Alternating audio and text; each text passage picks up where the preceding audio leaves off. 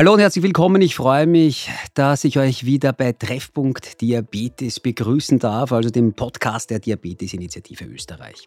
Mein Name ist Wolfgang Schiefer, ich habe selbst Diabetes und einige Folgen gibt es ja bereits. Heute haben wir aber etwas Neues vor. Wir wollen euch heute nämlich nicht nur mit Informationen versorgen, sondern auch Einblicke ins Leben von Menschen mit Diabetes geben und wie das mit dem Arzt dann zusammen funktioniert. Ähm, und wir wollen auch wissen, wie diese Menschen da mit chronischen Erkrankungen umgehen. Daher heute bei uns im Mittelpunkt Alexander Zerzer, der eben auch Diabetes hat. Hallo und herzlich willkommen beim schönen, schönen Tag, hallo. Und sein behandelnder Arzt ist eben Dr. Helmut Brath. Ganz herzlichen Dank, dass Sie sich auch Zeit für uns genommen haben. Vielen Dank für die Einladung. Ähm, Herr Zerzer, ähm, wir haben ähm, ein, eine Tradition bei uns ähm, im, im, im, Podcast, dass sich sozusagen die Gäste ein Stück weit selbst vorstellen. Vielleicht wollen Sie das machen, vielleicht noch nicht alles von Ihrer Krankheitsgeschichte weg äh, oder schon erzählen, mhm. sondern vielleicht zuerst einmal nur die, die, die Hard Facts, wie die man Hard so schön sagt. Ich bin 60 Jahre, bin im Bereich Event tätig, äh, habe aber auch eine Kochschule ähm, und weiß seit ungefähr zehn Jahren, dass was mit meinen Zuckerwerten nicht stimmt, um es mal weit, zu fassen. Ähm, ja, bin bei mehreren Ärzten schon in Behandlung gewesen und bin seit zwei, drei Jahren beim Dr. Brath, sage ich jetzt einmal, glücklich angekommen. Ah, sehr gut. Herr Dr. Brath, vielleicht wollen Sie sich auch ganz kurz äh, vorstellen. Ja, mein Name ist Helmut Brath. Ich komme aus einer doch relativ großen Diabetesambulanz, wo ich jetzt schon wirklich viele Jahre äh, dort arbeite. Und ja, und es ist ein, ein schönes Arbeiten und ich freue mich, täglich in der Früh hinzugehen. Das klingt sehr gut, das ist sehr schön. Und dort treffen Sie auch eben immer wieder den Herrn Zerzer, der bei Ihnen ähm, ähm, in, in, Behandlung ist. Herr Zerzer, Sie haben schon gesagt, seit ungefähr zehn Jahren ähm, ja. wissen Sie, dass mit dem Zucker etwas ähm, nicht stimmt. Vielleicht nur, welchen Typ haben Sie? Ähm, wie, wie, schaut das genau aus? Ja, ich glaube gar nicht, dass ich so eindeutig klassifizierbar bin. Man hat von Anfang an angenommen Diabetes 2, Typ 2. Äh, das hat sich aber, wie ich dann zu Dr. Brat gekommen, schon ein bisschen auch in Frage gestellt. Äh, mein Diabetes kommt wahrscheinlich von der Behandlung einer Grunderkrankung, die ich habe, medikamentös, äh, vielleicht auch von einer Pankreatitis, die ich vor Jahren hatte. Das ist alles nicht ganz so klar. Ja, das ist, war so der Ausgangspunkt, wie zu Ihnen gekommen bin, Herr Doktor. Ja, und das war natürlich ein spannender Moment. Also wenn jemand das erste Mal zu mir hereinkommt, das ist immer ein ganz kritischer Moment, weil das ganz Entscheidende beim ersten Mal ist ja gar nicht, dass man die Medizin optimiert. Das ganz Entscheidende das erste Mal ist, dass man ein Vertrauensverhältnis aufbaut. Weil äh, es ist ja doch ganz etwas Entscheidendes, ob man seine Gesundheit jemandem in die Hände legt. Äh, natürlich äh, entscheidet die, am Ende des Tages jemand immer selbst und das ist auch gut so. Aber trotzdem, das ist für mich immer die große Herausforderung. Und wenn ich so ein bisschen aus dem Nähkästchen plaudern darf, unsere Ambulanz ist nicht gerade unterbesucht und die Wartezeiten sind sehr lange und der Druck ist groß und, und, und man soll schnell fertig sein. Aber genau das geht in der Situation nicht. Da muss man Ruhe in den Raum hineinholen, da muss man schauen, was möchte diese Person. Und was mich besonders gefreut hat, als wir uns kennengelernt haben, das erste Mal, dass da jemand reinkommt, der genau weiß, was er will. Und das ist ist mir immer am allerliebsten.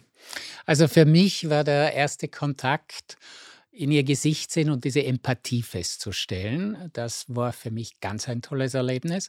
Ja, ich habe lange gewartet, das stimmt. Äh, das nimmt man aber in Kauf, weil sobald man bei, bei Ihnen ist, man auch weiß, warum man lang wartet, weil fast unter einer halben, dreiviertel Stunde manchmal sogar länger, äh, geben Sie sich nicht zufrieden, bis wir alles besprochen haben. Ähm, das war für mich ganz ein tolles Erlebnis, sage ich auch. Also danke sehr für dieses Feedback, weil das freut mich nämlich wirklich, weil es ist auch der Druck auf mich manchmal auch von verschiedenen Seiten relativ groß, die Sachen schnell abzuhandeln, aber ich glaube, das geht nicht. Dafür ist der Einsatz einfach zu hoch. Äh, wir spielen ja nicht mit irgendwelchen Dingen, die dann eine halbe Stunde später wieder vorbei sind. Es, es geht einfach um sehr viel.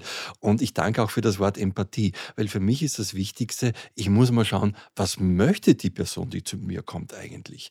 Und das ist nicht immer ein optimaler Zucker. Ich gebe gebe jetzt ein Beispiel, der auf Sie natürlich nicht äh, zutrifft, aber wenn eine Person reinkommt und sehr depressiv zum Beispiel ist, ja, für diese Person spielt es ja gar keine Rolle, wie der Zucker ist. Diese Person muss wieder zurück ins Leben finden. Oder ähm, eine Person, die mit der Medizin schlechte Erfahrungen gemacht hat, aus welchen Gründen auch immer, da müssen wir mal wieder Vertrauen herstellen. Ich erinnere mich an einen Patienten äh, mit Typ 1 Diabetes mhm. ähm, und der hat ähm, aus Umständen, die schwierig waren, das Vertrauen verloren und äh, der kam dann mit wirklich exorbitant schlechtem Zucker, einem HbA1c von 14 und schon kranker Niere zu mir, also wirklich katastrophal und hat sich geweigert, überhaupt mit mir zu sprechen. Er brauchte nur sein Insulin. Und dann habe ich sozusagen ein kleines Ultimatum gemacht und habe gesagt, ich schreibe das Insulin natürlich auf, aber ich will ihn zumindest bei mir herinnen für eine Minute sehen, dass ich ihm die Hand schütteln kann. Und wir haben ein halbes Jahr gebraucht, damit er wieder Vertrauen gefasst hat. Und jetzt ist sein HbA1c äh, bei ca. 6,5, aber das hat zwei Jahre gedauert.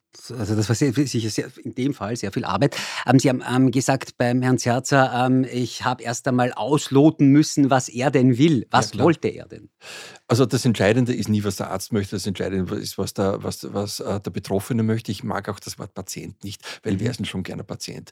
Der Herr Zerzer ist der Herr Zerzer und, und, und, nicht der Patient, der zu mir reinkommt. Und das halte ich natürlich mit allen so. So wie ich auch nicht gern der Doktor bin, sondern ich bin gern der, der ich bin und wäre auch gern mit Namen mhm. Genannt. Und ich glaube, das ist eine Grundwesenheit, die uns allen gleich gehen. Und dann muss man einfach schauen, was er möchte. Und er hat das Glück gehabt. Er war wirklich bei einer, sie waren ja bei einer sehr guten Internistin mhm. und die ging dann in Pension und dann war die sie hat halt. sich ja, glaube ich, schon mit Ihnen auch beraten über mich. Ja, ich kann mich jetzt gar nicht mehr erinnern, wer die Internistin war, aber möglicherweise war das so. Mhm. Ja, und das ist auch schön, ähm, wenn so eine Transition, so ein Übergang von einer Ärztin zum anderen Arzt glatt läuft. Mhm. Das ist ganz, ganz, ganz wichtig. Als Patient hat man da ja eher Angst vor solchen Transitionen.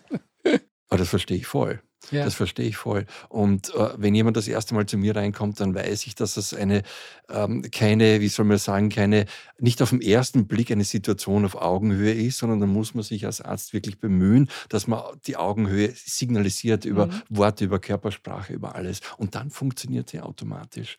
Und äh, sie kamen zu mir rein und ich habe gesehen, das läuft eh gut. Und das war wunderbar und das hat mich gefreut. Und dann haben wir halt geschaut, ob wir vielleicht das eine oder andere noch verbessern können. Und ich glaube, ein Thema war, ist es wirklich ein Typ-2-Diabetes? Das habe ich ein bisschen angezweifelt. Ja, da waren Sie der Erste, der das angezweifelt hat es gibt so viel Grau bei den Diabetesformen. Es gibt schon Menschen mit klassischem Typ 2 und klassischem Typ 1, überhaupt kein Zweifel. Aber es gibt so einiges dazwischen.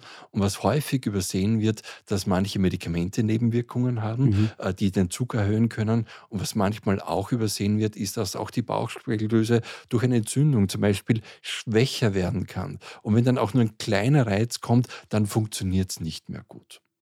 Okay, also das sind solche, solche Zwischenformen, ja. würde ich mal sagen. Offensichtlich hat er jetzt ja genau eben so eine, so, so, so eine Zwischenform. Ähm, und ich kann mich auch sehr gut in das hineinversetzen, was Sie gerade gesprochen haben. Wenn man den Arzt, die Ärztin wechselt, wie gesagt, ich bin seit über 30 Jahren über 1 Diabetiker, ich hatte das auch ein paar Mal sozusagen, diesen Wechsel. Und das ist dann wirklich etwas, was ähm, was gar nicht so leicht ist, weil genau eben dieses Vertrauensverhältnis, Herr Zerzer, was Sie gerade genau. gesagt haben, das muss man dann erst wieder, wieder aufbauen können. Bei Ihnen spüre ich, bei Ihnen merke ich es, Sie, Sie haben das auf jeden Fall aufbauen können. Herr Zerzer, nehmen Sie uns vielleicht nochmal mit in der Zeit, auch bevor Sie den Herrn Doktor kennengelernt haben, in dieser Anfangszeit. Mhm. Sie haben vorhin gesagt, vor zehn Jahren wusste ich dann, uh, da stimmt irgendwas nicht. Wie, wie war denn das? Was ist, was ist Ihnen da durch den Kopf gegangen? Was für Fragen, was für Ängste, was für Sorgen auch? Ähm, das ist ja schon, ähm, das, das ist ja schon eine Diagnose, an der man zu Beginn mal kiefelt. Genau. Äh, natürlich war das äh, anfänglich bei den, bei den drei, viermonatlichen äh, Kontrollen meines Blutbildes, hat man gemerkt, ja, der Zucker, das, das stimmt nicht mehr. Mhm. Das war nie extrem dramatisch hoch, aber er war einfach zu hoch auf, auf Dauer. Äh, am Anfang habe ich dann versucht, oder hat man gesagt, ja, von der Diät her, das ein bisschen in den Griff zu bekommen, habe aber schon mit der Zeit gemerkt, da tut sich nicht viel. Sicherlich auch, weil ich nicht immer konsequent war. Das war nämlich für mich in dem Zeitpunkt, wo ich gesagt habe, ich muss aufpassen mit Zucker, der mich vorher nie interessiert hat, ist er für mich wahnsinnig interessant geworden. Da habe ich so richtig Lust darauf bekommen. Das ist halt die Psyche, die da äh, mitspielt. Das kann man dann noch ein bisschen versuchen zu schwächen. Andererseits habe ich mir gedacht, das ist ja auch kein Leben. Mhm. Ja, wenn ich ständig nur äh, Verzicht. Äh, wir haben eine Kochschule, wir sind ständig umgeben von gutem Essen, natürlich auch von hochkalorischem Essen. Ähm, und dann begannen wir mit der äh, Medikamententherapie. Mhm. Ja, äh, zuerst nur Synjardi und Galvus und äh, das ging dann so recht und schlecht ein paar Jahre ganz gut, aber ist nie wirklich auf schöne Werte runter. Ja, ich bin dann immer gebändelt so um die sieben. Ja, das ging sich dann so mit dem Lebensstil schon aus, aber es war keine Zukunft letztendlich. Und dann ging meine Ärztin in Pension und bin zum Herrn Dr. Barat übersiedelt sozusagen. Und da ging es dann auch plötzlich um ganz andere Themen. Zuerst hat man die Therapie noch ein bisschen angepasst, aber da ging es dann um die, um die Blutfette, äh, um die äh, zusätzliche Sache für die Arterienverkalkung. Also da wurde es schon ganz anders feingestimmt. Ich habe halt immer mich gefürchtet, und das seit Anfang, dass ich gewusst habe, Zucker, ich wollte nie spritzen. Mhm. Das war für mich so eingebrannt im Hirn. Habe ich gesagt, na um Gottes Willen, auch weil ich nicht genau gewusst habe, ich wusste damals noch nichts für Basalinsulin und äh, das war für mich so ein absolutes No-Go und habe mich versucht, sehr lang zu wehren. Mhm. Aber ich will nicht vorgreifen, das hat sich geändert. Ja, dann, dann, dann, erzählen Sie vielleicht beide uns mal, wie, wie, wie ist denn der aktuelle Status und wie schwierig war es, an den zu erreichen?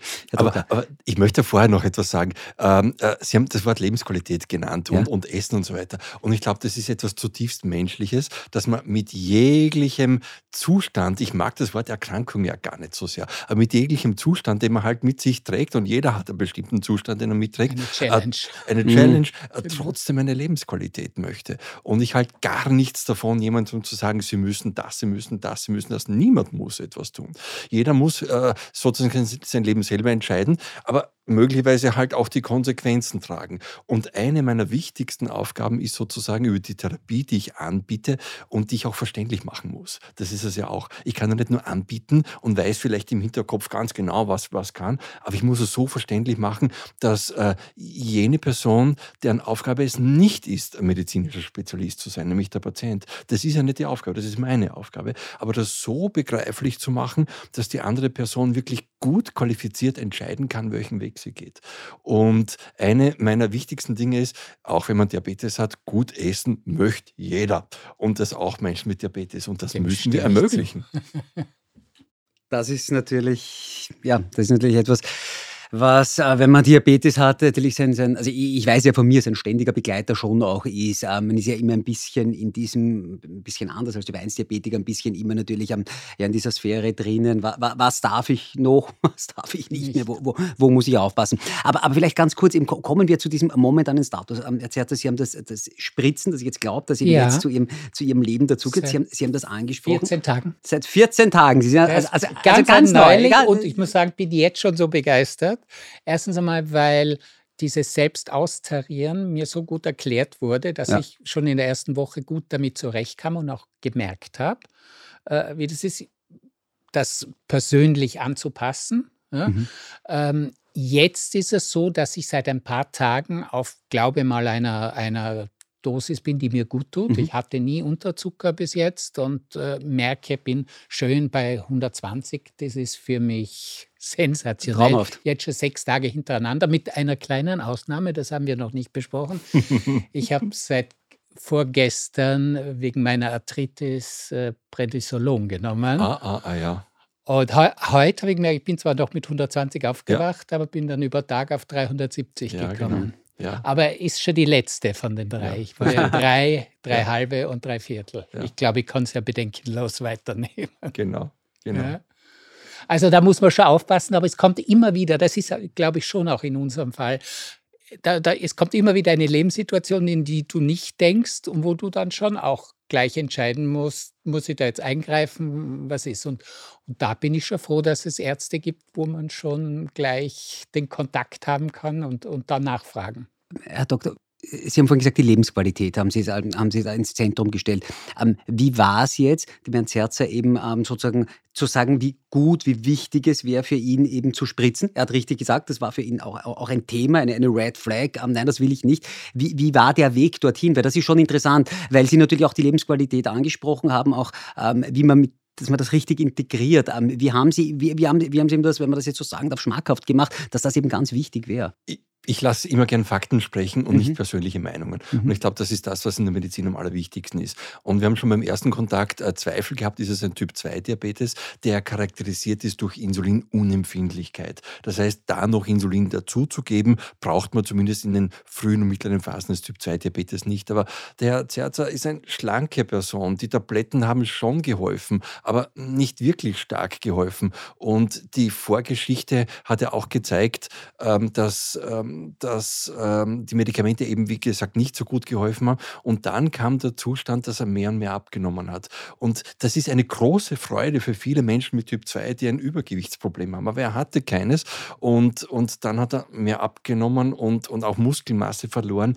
Und äh, dann, wir haben einfach bestimmt, wie der Insulinspiegel ist.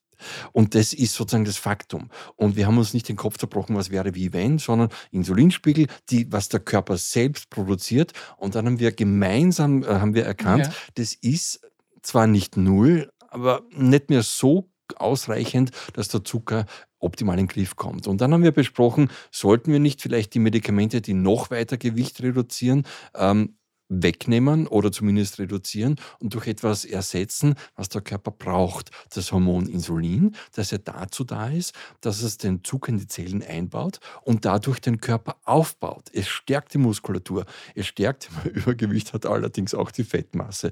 Und da ist es die Dosis, die es ausmacht.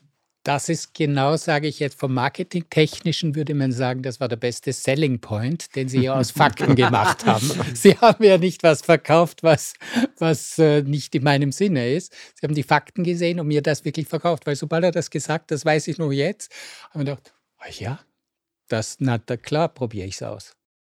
Also da war sozusagen, ja. war, hat er die richtigen Worte gefunden. Also, also vielleicht können Sie uns auch, weil das zu dem Thema finde ich ganz gut passt, weil Sie auch gesagt haben, ja. das Spritzen, oder die, die, noch bevor Sie es gemacht ja. haben, die, die Forschung zu spritzen. Was war denn bis jetzt für Sie in diesen zehn Jahren, auch, auch in der Zeit, wo Sie jetzt ja beim, beim Herrn Doktor, was sind denn so die größten Einschränkungen gewesen oder die größten Änderungen? Ist das jetzt das Spritzen? Nein. Mhm. Nein, ist es nicht. Ähm, ich bin gewohnt, mit Medikamenten umzugehen, schon sehr mhm. lange. Deshalb glaube ich, ist für mich die Einschränkung, die das ist eine Organisationsfrage. Das ist genauso, wie ich nicht ins Büro ohne Laptop gehe, äh, gehe ich weder auf Reisen oder außer Haus ohne Medikamente oder dass ich sie vorher genommen habe. Oder auch unter der Be äh, Beachtung, äh, ich, muss, ich muss sie mitnehmen, wenn ich jetzt drei Tage weg bin ja, gerade im Event-Business, da bin ich natürlich auch auf einem Schedule, der unregelmäßig ist. Da haben wir Abendveranstaltungen, da haben wir auch äh, in der Kochschule, da muss ich dann auch probieren, kosten. Trotzdem muss ich mir, und man, jeder hat ein Handy, muss ich mir das schon auch einteilen, wurscht wie die Tageszeit ist. Ähm, ich habe früh und abends muss ich nehmen, ja, das geht sich schon aus. Ja, also ich sehe das persönlich jetzt nicht so als große Einschränkung, obwohl ich ein recht bewegtes Leben daneben führe. Aber was würden Sie sagen, was war dann bis jetzt in dieser Zeit, als, äh, also seit, seit diesen zehn Jahren, was waren dann so Einschränkungen oder so Dinge, wo Sie gesagt haben, okay, das, das, hat, das, das ist jetzt schon eine, eine größere Änderung in meinem Leben. Gibt sowas überhaupt? Kann auch sein, dass es das ja nicht gibt. gibt hat es sowas bis jetzt überhaupt bei Ihnen gegeben oder sind Sie zu sehr eben, ähm, weil Sie eben gesagt haben, Sie haben schon so viel mit, mit, mit Medikamenten. Das heißt, ich, habe mir das, ich habe früher Medikamente dreimal am Tag nehmen müssen. Ja. Jetzt, das ist jetzt nicht mehr der Fall. Ähm, also dieses in der Früh am Abend, das war für mich keine Einschränkung, auch kein, keine Einbuße. Und vom Kopf her? Äh, vom Kopf her natürlich, habe ich gedacht, nein, um das jetzt auch noch. Ja, äh, und dann schon, wie ich auch gemerkt habe, dass die Zuckermedikamente dann schon auch aufs Gewicht gehen, was die meisten Typ 2 Diabetiker ja gerne haben, war bei mir, das, das war schon immer so ein bisschen Bauchweh. So diese Dings. Ich, ich glaube jetzt, dass sich das behebt durch das. Dadurch die Medikamentenmenge ist ja auch ein bisschen weniger geworden. Ähm, also nein, also ich leide nicht wirklich sehr darunter, ja. Das klingt gut. Ähm, Herr Doktor, wenn Sie jetzt ähm, hören eben vom unregelmäßigen Leben, ähm, Eventmanagement, darüber sprechen wir gleich noch mal ganz kurz. Aber Herr Doktor, wenn Sie das hören, war das eine Herausforderung oder ist das eine Herausforderung in der Therapie? Nein, das ist, das ist keine Herausforderung, weil ich einfach davon ausgehe, dass jeder Mensch sein individuelles Leben hat und, und das habe ich nicht das Recht äh, zu beeinspruchen. Das war schon in meiner Ausbildungszeit im Krankenhaus damals. Ich habe es nicht verstanden, äh, dass wir, aber damals haben wir nicht die Möglichkeiten gehabt von heute, dass wir halt diese alten Insuline genommen haben und dann haben wir den Menschen vorgeschrieben, wie viel sie in der Früh essen, wie viel sie am Vormittag Jause essen, wie viel zum Mittag, wie viel mhm. am Nachmittag, wie viel am Abend und das hat im Krankenhaus funktioniert. Sie gingen nach Hause und der Zug ist entgleist. Und ich habe die Menschen komplett verstanden, dass es so nicht funktioniert. Und ich habe damals schon versucht, immer eine individuelle Therapie zu machen. Und für mich war damals schon, das ist schon eine Zeit lang her, wirklich wichtig, äh, sozusagen nicht äh, den Menschen dem Insulin anzupassen, sondern das Insulin maßzuschneidern an, den, an die individuelle Person. Und wir haben das große Glück, dass das geht. Wir haben ja so wunderbare Diabetesmedikamente heute. Das hätten wir uns ja vor 20 Jahren, ich überblicke jetzt fast ein Vierteljahrhundert, nicht träumen können, was wir heute haben. Und das ist wirklich eine große Freude, damit umzugehen. Ähm, und das spüren Sie, merken Sie auch eben, ich will auf das noch einmal ganz kurz raus, auf diesen unregelmäßigen Beruf, weil das doch etwas ist, was vielleicht auch viele, die uns jetzt zuhören, ähm, schon noch dann interessiert, wie es da zum Integrieren geht. Sie haben mir im Vorgespräch, das man ja brav führt vor seinem Podcast, ähm, auch erzählt, dass Sie viel reisen, dass Sie oft unterwegs sind. Ähm, wie geht's Ihnen da mit, äh, mit, äh, mit der Diabetes? Okay, das Spritzen nehme ich jetzt mal an, in 14 Tagen werden Sie noch nicht so viel unterwegs gewesen sein. Aber, aber sozusagen vom gesamten anderen Ablauf her, inwieweit ist das da Thema? Ähm, also für mich war das bis jetzt immer gut integrierbar. Ja. Ich mir die, also ich reise auch so, dass ich manchmal ein, zwei Monate weg bin. Mhm. Ja. Man bekommt es ja Gott sei Dank für drei Monate verschrieben, wenn man das auf, auf äh, Bedarf hat. Ähm, das ist eine Organisationssache wie alle anderen Sachen beim Reisen. Ich muss das mitnehmen, ich muss äh, mir das vorausplanen. Ich glaube, das ist machbar. Jemand, der viel reist, hat Erfahrung in diesen Sachen und schafft das auch. Ähm, ich bin sogar meistens ohne oder eigentlich fast immer ohne Begleitpapiere gereist. Mhm. Ich bin nie gefragt worden. Ja. Ich werde jetzt mit den Spritzen mir das schon aber mitnehmen, weil das sind natürlich Airlines und auch die, der Zoll wahrscheinlich heikler. Äh, aber ansonsten habe ich da sehr wenig äh, negative Erfahrungen gehabt. Also ich kann Ihnen aus eigener Erfahrung sagen, ähm, so heikel sind die da teilweise gar nicht. Also da wird, wird äh, viel seltener kontrolliert. als man. Ähm, äh, nehmen Sie uns vielleicht ähm, oder äh, also auch unsere, unsere Hörerinnen und Hörer vielleicht noch ganz kurz mit, ähm, wie läuft ein Arzt-Patienten-Gespräch bei Ihnen ab? Was sind da so die Kernthemen, wenn der Herr Zerzer zu Ihnen kommt, der Doktor, was sind da so die Kernthemen? Um was geht es da? Ähm, das Spritzen war jetzt großes Thema, das ist mir klar, aber wie läuft das prinzipiell ab? Werden Werte verglichen, Werte angeschaut? Wir können uns da mal ganz kurz mitnehmen, wie das, wie das so abläuft. Also womit ich immer beginne, ist nicht äh, den Laberwert anzuschauen, sondern zu fragen, wie geht es Ihnen? Weil das ist das Allerentscheidendste. Mhm. Weil es kann ja viel passiert sein und wenn ich nur den Laberzettel zücke, höre ich vielleicht nicht, äh, keine Ahnung, äh, dass gestern die Mutter gestorben ist und diese Person jetzt traurig ist deswegen und, und vielleicht seine, die, die, die Therapie gar nicht umsetzen kann. Also das Erste ist immer, wie geht es Ihnen? Die zweite ist, Frage ist, was kann ich heute für Sie tun? Und dann schauen wir die Fakten an. Zuerst also mal einklinken, wo stehen wir beide, nämlich auch ich. Das ist ja auch, ich bin ja auch ein emotionaler alles Wesen, das ist auch für mhm. mich wichtig. Und äh, nach diesem Einklinken, wenn wir sehen, wir wollen dasselbe, äh, dann schauen wir die Fakten an.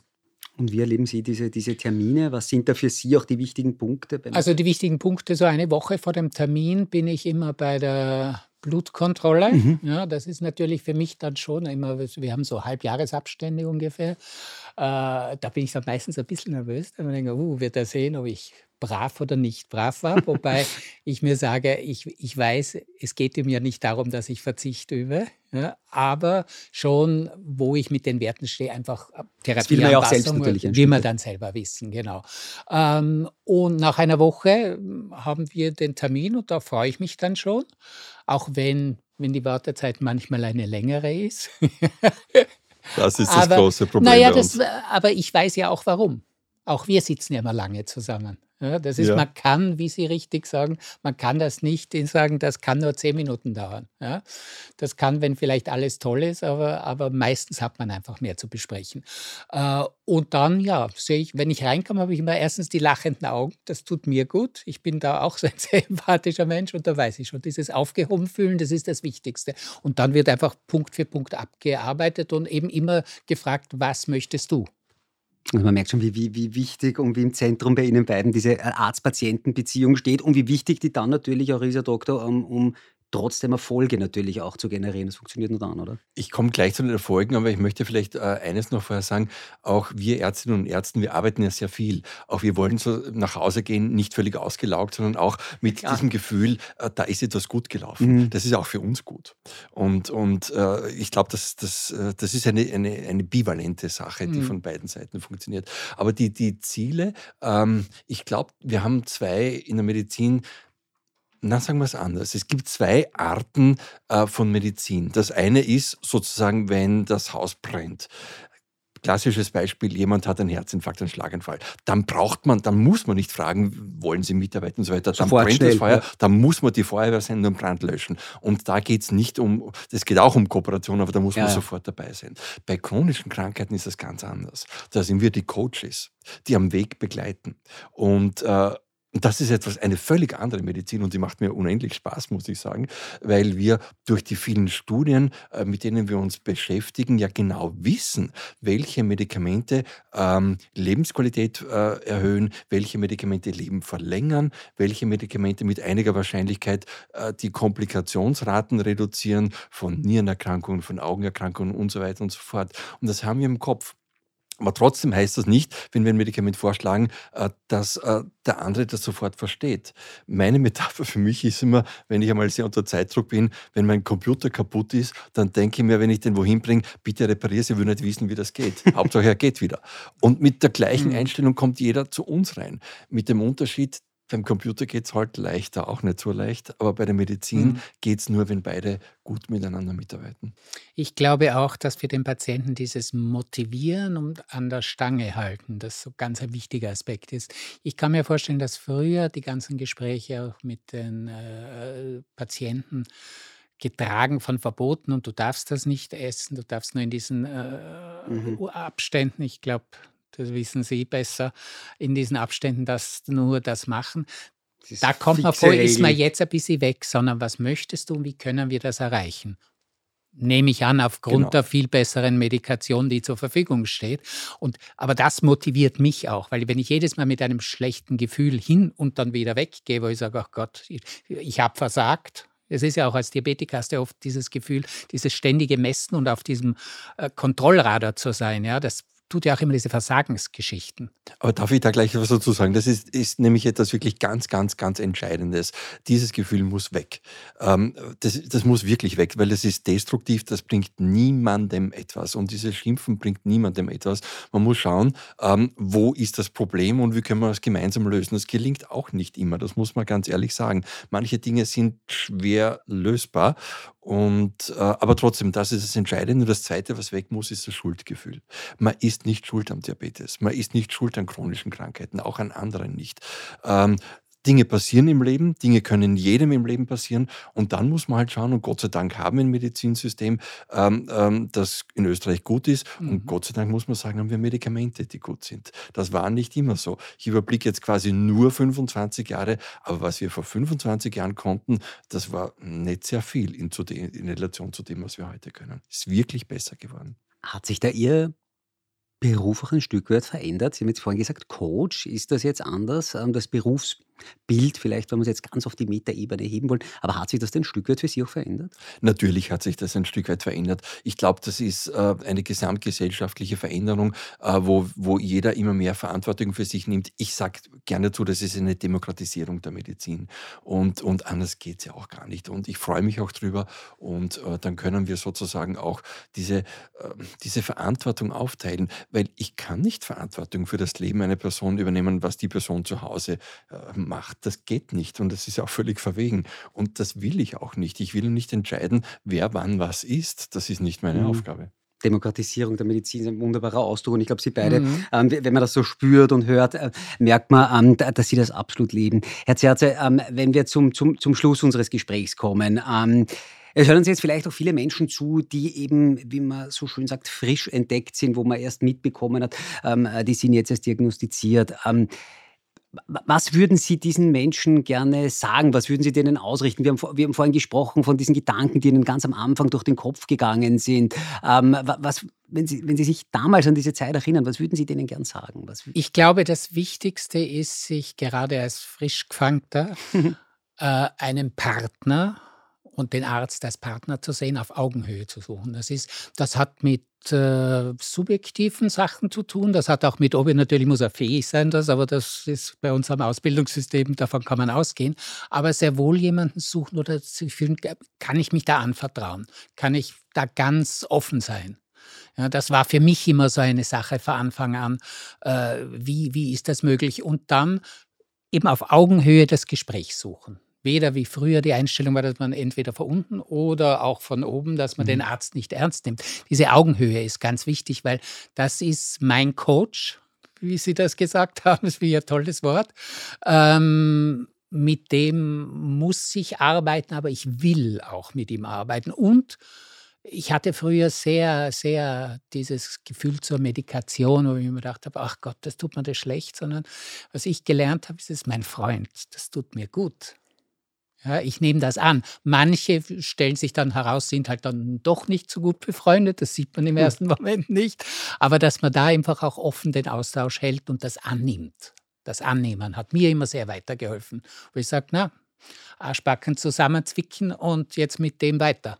Und da müssen wir jetzt durch. Und da müssen wir durch und das schaffen wir. Das schaffen wir. Da will ich unbedingt was dazu Bitte. sagen. Weil in dem Moment, wo es gelingt, äh, von dem Ich muss zum Ich will, in dem Moment hat man gewonnen.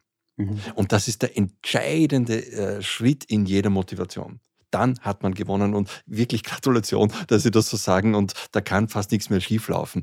Und äh, das versuche ich in jeder Diabetes-Schulung. Also was ich gerne Menschen mit Diabetes mitgeben möchte, die ihre Diagnose neu bekommen haben, ist, dass sie sich Wissen aneignen, dass sie in ein Zentrum gehen, das eine gute Schulung hat zum Beispiel. Wir bieten zum Beispiel eine Schulung an, die geht über vier Tage und ich, wo ich sehr stolz bin, ist, dass da vier Berufsgruppen drinnen sitzen äh, oder drinnen stehen, wie auch immer in der, in der Schulung, Schulung. Mhm. Das sind die Diabetesberaterinnen, die tragen das hauptsächlich. Das sind fantastisch ausgebildete Leute, die können vieles besser als wir Mediziner. Das sind natürlich wir Ärzte, Ärztinnen auch, aber wir haben auch die Diätologinnen drinnen und wir haben auch eine Sportwissenschaftlerin drin. Und dadurch ist diese ganze Sache sehr bunt. Und ich versuche immer, die Schulung damit abzuschließen, dass ich Hoffnung mache. Und äh, es gibt nämlich eine Studie, die ich wirklich gern zitiere. Und die ist gemacht von einem Menschen mit Typ 2 Diabetes aus dem schwedischen Diabetesregister. Und da hat sich gezeigt, wenn wirklich alles funktioniert, das heißt, und das war auch unsere gemeinsame Aufgabe, dass wir nicht nur den Zucker einstellen, sondern dass wir die Blutfette einstellen, äh, nämlich optimal einstellen, nicht nur bisserl, dass wir den Blutdruck einstellen, dass wir eventuelle Begleiterkrankungen mit berücksichtigen und so weiter. Und da hat sich gezeigt, dort, wo es an, wo, wo, all das gut funktioniert hat, das heißt, wo von beiden Seiten die Kooperation gepasst hat, von ärztlicher und von Patientenseite, dass die Menschen um 16 Prozent weniger Herzinfarkte hatten als die allgemeine Bevölkerung. Und das ist doch wirklich erstaunlich. Das ist, erstaunlich, ja. das ist wirklich erstaunlich. Und das macht mir Freude, meinen Beruf auszuüben und das zu tun, was ich tue. Aber genau diesen Funken Hoffnung möchte ich allen Patienten mitgeben, wenn sie das erste Mal in der Schulung sind, sagt, macht aus eurem Schaden unter Anführungszeichen des Diabetes einen Nutzen. Und das geht heute. Das ist ein perfektes Schlusswort, Herr Doktor. Da, da traue ich mich eigentlich gar nichts mehr drauf sagen. Es ist ein wunderbares Schlusswort. Ganz herzlichen Dank für dieses Gespräch. Ganz herzlichen Dank, ähm, dass Sie beide uns auch so einen, so einen sehr persönlichen, auch intimen Einblick in diese wichtige Arzt-Patienten-Beziehung gegeben haben. Das war Alexander Zerzer. Ganz herzlichen Dank, dass Sie bei uns waren. Vielen Dank. Und Dr. Helmut Brath, vielen Dank auch für Ihre Informationen. Und euch sage ich herzlichen Dank fürs Wieder dabei sein. Das war Treffpunkt Diabetes für heute. Und wer speziell bei diesem Gespräch Fragen, Feedback ähm, oder auch Informationen hat dazu, kann uns natürlich gerne schreiben unter podcast.diabetesinitiative.at. Da können Sie, wie gesagt, schreiben, mit uns in Kontakt treten. Ganz herzlichen Dank fürs Dabeisein diesmal wieder und bis zum nächsten Mal.